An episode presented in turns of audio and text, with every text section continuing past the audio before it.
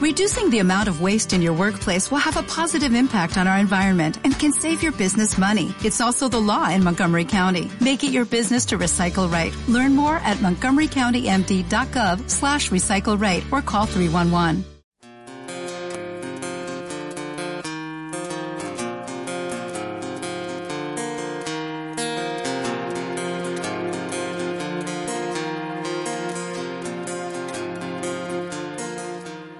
Hola a todos, bienvenido, bienvenida al podcast de tu consulta online, un espacio dedicado al desarrollo personal, profesional y vida familiar, pero sobre todo destinado a ti, a mejorar tus habilidades, tus estrategias, tus emociones y tu actitud para enfrentarte a todos los aspectos de mi vida. Yo soy Aroa Granados, psicóloga, y creo firmemente en el poder personal, que todo el mundo tiene un potencial enorme y que el único que pone límites a su vida eres tú. Eres capaz de cualquier cosa con la información, las herramientas y la motivación adecuada. Y lo único que pretendo es que lo veas para poder ayudarte. En este podcast quiero hablar de un tema que preocupa a muchos padres, y es cómo reñir a tus hijos sin minar su autoestima. ¿Has escuchado alguna vez la nueva corriente de educar sin gritos? Es muy importante que como padre madre des ejemplo a tus hijos y sepas cómo criticarles sin atentar contra su autoestima. Hay que favorecer el desarrollo de una parte que está muy olvidada históricamente, que es la inteligencia emocional. Habrás escuchado hablar de inteligencia emocional, ¿verdad? Hoy en día está muy de moda, pero todavía no sabemos muy bien cómo hacerlo. Entonces eh, voy a intentar daros una serie de pautas para poder reñir a vuestros hijos fomentando la inteligencia emocional y sobre todo sin atentar contra su autoestima. Pero antes te diré que puedes contactar con nosotros y ver artículos de este tipo en la página web tuconsultaonline.info. En esta web encontrarás no solo información que te puede servir y ayudar, sino también la opción de solicitar terapia online. La terapia personal, de pareja, familiar o acompañamiento profesional te ayudará a crecer como persona y a superar esos problemas que, que puedes tener en tu día a día. La terapia se realiza por videoconferencia. En la web podéis leer cómo es el procedimiento, los requisitos y los problemas que tratamos.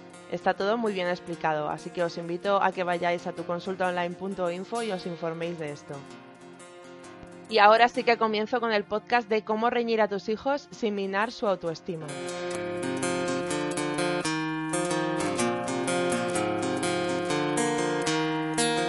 En el blog de la página web puedes encontrar este podcast eh, transcrito y te voy a dejar el link aquí abajo.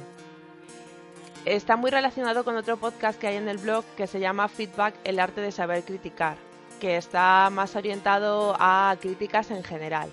Y vamos a ver cómo se puede aplicar esta técnica para educar a los hijos. Lo primero que tienes que tener en cuenta es que es muy importante que como padre des ejemplo de cómo se tienen que hacer las críticas para que tus hijos desarrollen habilidades y las apliquen a su vida adulta. Esto forma parte de la educación y el entrenamiento en habilidades sociales e inteligencia emocional. Hay cientos de estudios que demuestran que las personas con alta inteligencia emocional son más felices de adultos y tienen mayor éxito en su vida.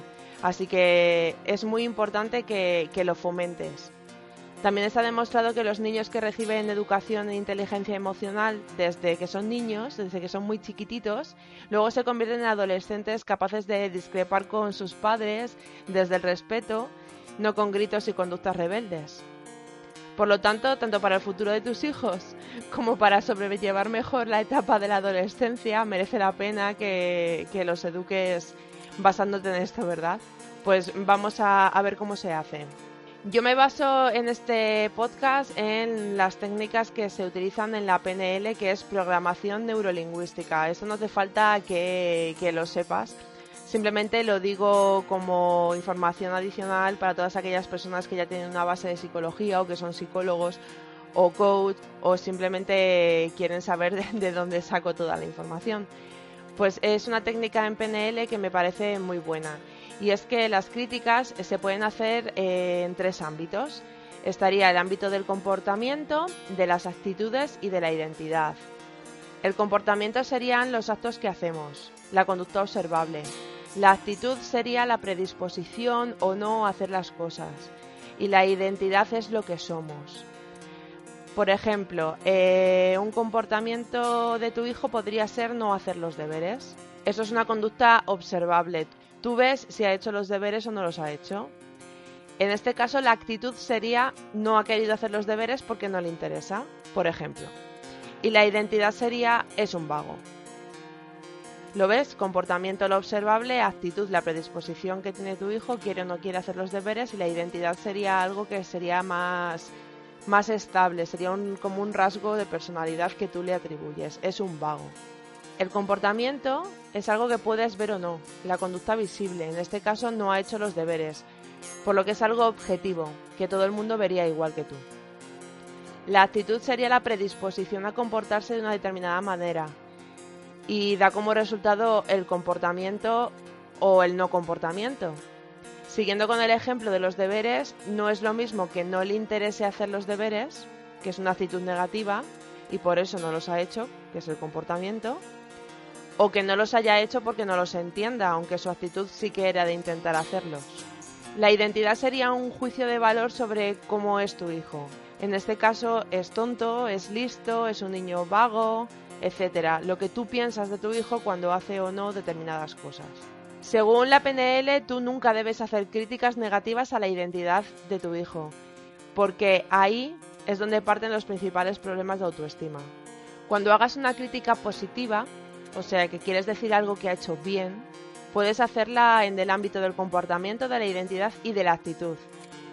Mientras que si haces una crítica negativa, le quieres regañar por algo, tienes que hacer las críticas basándote en el comportamiento o en la actitud, nunca a la identidad. Puedes decirle a tu hijo que ha hecho muy bien los deberes, comportamiento, que estás orgulloso porque se ha esforzado mucho, actitud, y que es muy listo, identidad. Mientras que le podemos decir que no ha hecho los deberes, que estás disgustado por no haberlo intentado, pero nunca le dirás que es tonto. ¿Por qué la importancia de no hacer una crítica negativa a la identidad? Primero porque atenta contra su autoestima, ya que percibirá que es así y que no puede cambiar el hecho de ser tonto si llamas tonto a tu hijo o vago o alguna otra cualidad negativa, lo percibe como algo que no puede cambiar. Entonces la próxima vez que se enfrente a los deberes, aunque lo intente, si no entiende algo es probable que lo abandone porque como es tonto, pues no lo va a conseguir.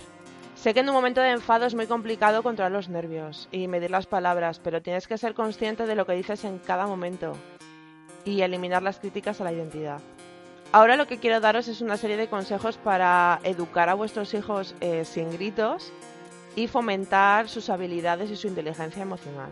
1. Dar más feedback positivo que negativo. Como ser humano tendemos siempre a ver las cosas negativas más que las positivas, pero tu hijo cada día hace cosas bien y, las debes reconocer. Cuando te dedicas a regañar a tu hijo constantemente pero nunca le reconoces las cosas que hace bien, pueden pasar dos cosas. Si tienes un hijo muy sensible se sentirá mal y poco a poco irás minando su autoestima. Y si el niño es menos sensible, no solo minarás su autoestima, sino que encima conseguirás que tus críticas le entren por un oído y le salgan por el otro. Porque pensará, ya está otra vez regañándome.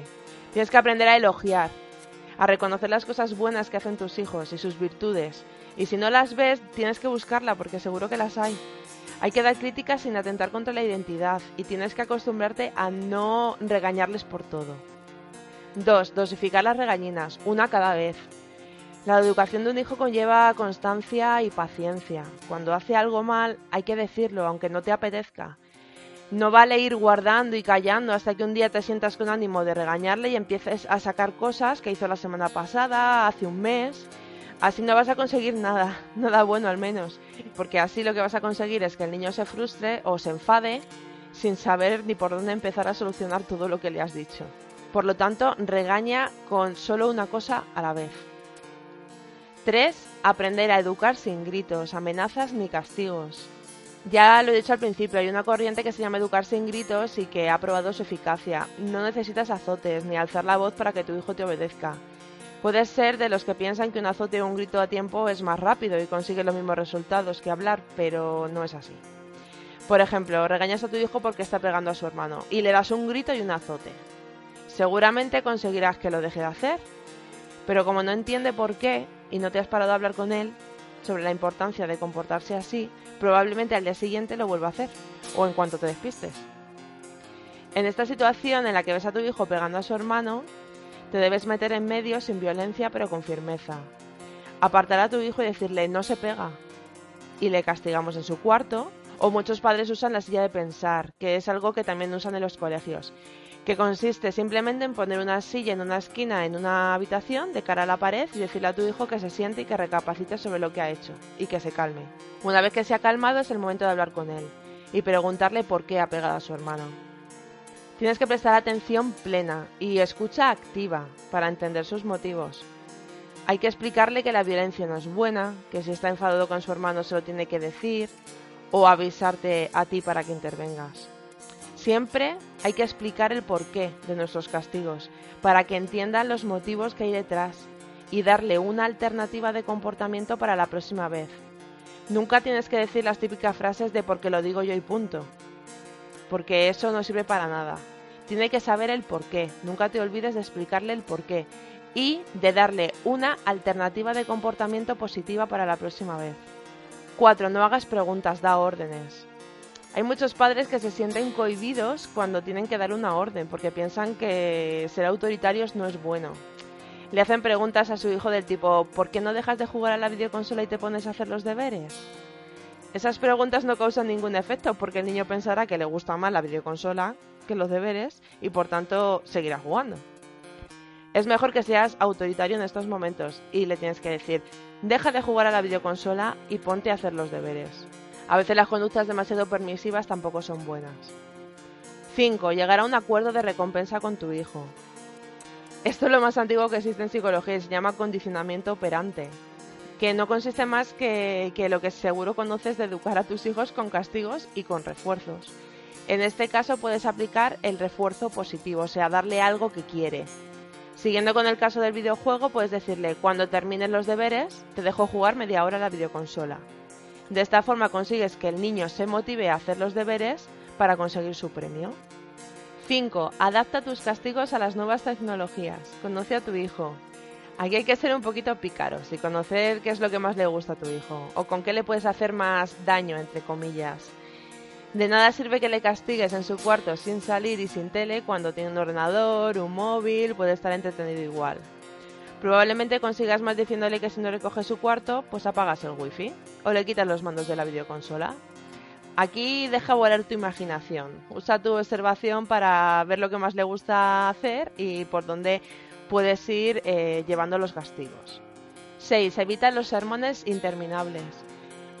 Cuando los padres empezáis a aplicar técnicas de no castigo físico y no gritos eh, e intentan eh, empezar a usar más el diálogo, muchas veces se van al otro extremo. No saben resumir o extraer las ideas principales de lo que quieren comunicar y entonces empiezan a dar una charla interminable a su hijo sobre las consecuencias de su comportamiento y lo que deberían hacer, pero el hijo termina sin comprender nada. Cuando quieras regañar a tu hijo tienes que ser lo más escueto posible. Céntrate en lo importante y da una orden clara. Esto lo tendrás que entrenar para que te salga bien, pero debes hacerlo porque si no tu hijo va a desconectar a mitad de la charla y no va a servir de nada. Aquí hay una técnica que es muy buena, que a mí me gusta mucho, eh, de comunicación, que se llama la pirámide invertida. Es decir, tienes que decir lo más importante al principio y luego empezar a dar las explicaciones. De esta forma, aunque tu hijo desconecte, ya habrá escuchado lo importante. 7. Las comparaciones son odiosas, no las hagas. Para terminar este podcast, el último punto es que nunca compares a tu hijo con nadie que no sea él mismo. Es muy fácil compararle con su hermano, con su primo, contigo mismo cuando tenía su edad. Yo cuando tenía tu edad no hacía esas cosas. ¿Por qué no te fijas en tu hermano? Mira qué bien se porta él. La única comparación que está permitida es que compares el comportamiento de tu hijo del presente con su comportamiento del pasado. El curso pasado aprobabas todas las asignaturas. ¿Por qué este trimestre has suspendido tres? ¿Tienes algún problema en el colegio? Estas son algunas recomendaciones que os hago para comenzar a cambiar la relación con vuestros hijos. Espero que las pongáis en marcha y si queréis pues me podéis contar los resultados. En el blog además en este artículo pongo al final una serie de libros que os pueden seguir ayudando a mejorar. El primero de ellos lo estoy leyendo y voy a dedicar un podcast a él porque es súper interesante. Se llama El cerebro del niño, de Daniel Siegel. Es un libro muy, muy asequible para todas aquellas personas que no tengáis ni idea de psicología. Da muchísimos ejemplos y explica las cosas súper bien. Si te gusta leer, eh, desde luego que te lo recomiendo. Luego también he puesto el libro de ejercicios que viene con este libro y otro libro del mismo autor que se llama Disciplina sin lágrimas. Este todavía no me lo he leído, pero tiene muy buenas críticas y este autor escribe muy bien. Por lo tanto, si queréis mejorar, si queréis seguir aprendiendo, y seguir profundizando en este tema, os los recomiendo. Y nada, ya hemos llegado al final del podcast. Espero que te haya servido de ayuda. Si te ha gustado, dame un like, suscríbete y compártelo en tus redes sociales. Si quieres contactar con nosotros, nos puedes encontrar en el Facebook en la página Tu Consulta Online. Ahí puedes dejar tus comentarios en las publicaciones, mandar mensajes privados, a través del formulario de contacto de la web, tuconsultaonline.info, o mandando un email a contacto arroba. A veces tenemos muchos emails, pero contestamos siempre, os lo aseguro. Y nada, que muchísimas gracias por escucharme, que espero vuestros comentarios eh, con opiniones, críticas, por supuesto, porque todo sirve para mejorar. Nos vemos en el siguiente podcast y recuerda, en la vida a veces ganamos y a veces aprendemos. Piensa positivo.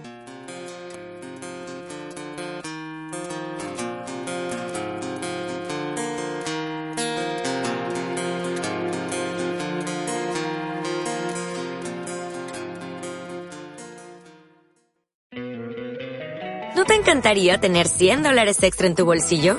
Haz que un experto bilingüe de TurboTax declare tus impuestos para el 31 de marzo y obtén 100 dólares de vuelta al instante.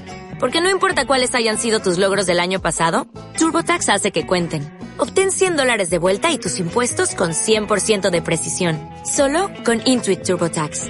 Debes declarar para el 31 de marzo. Crédito solo aplicable al costo de la presentación federal con TurboTax Full Service. Oferta sujeta a cambios o cancelación en cualquier momento.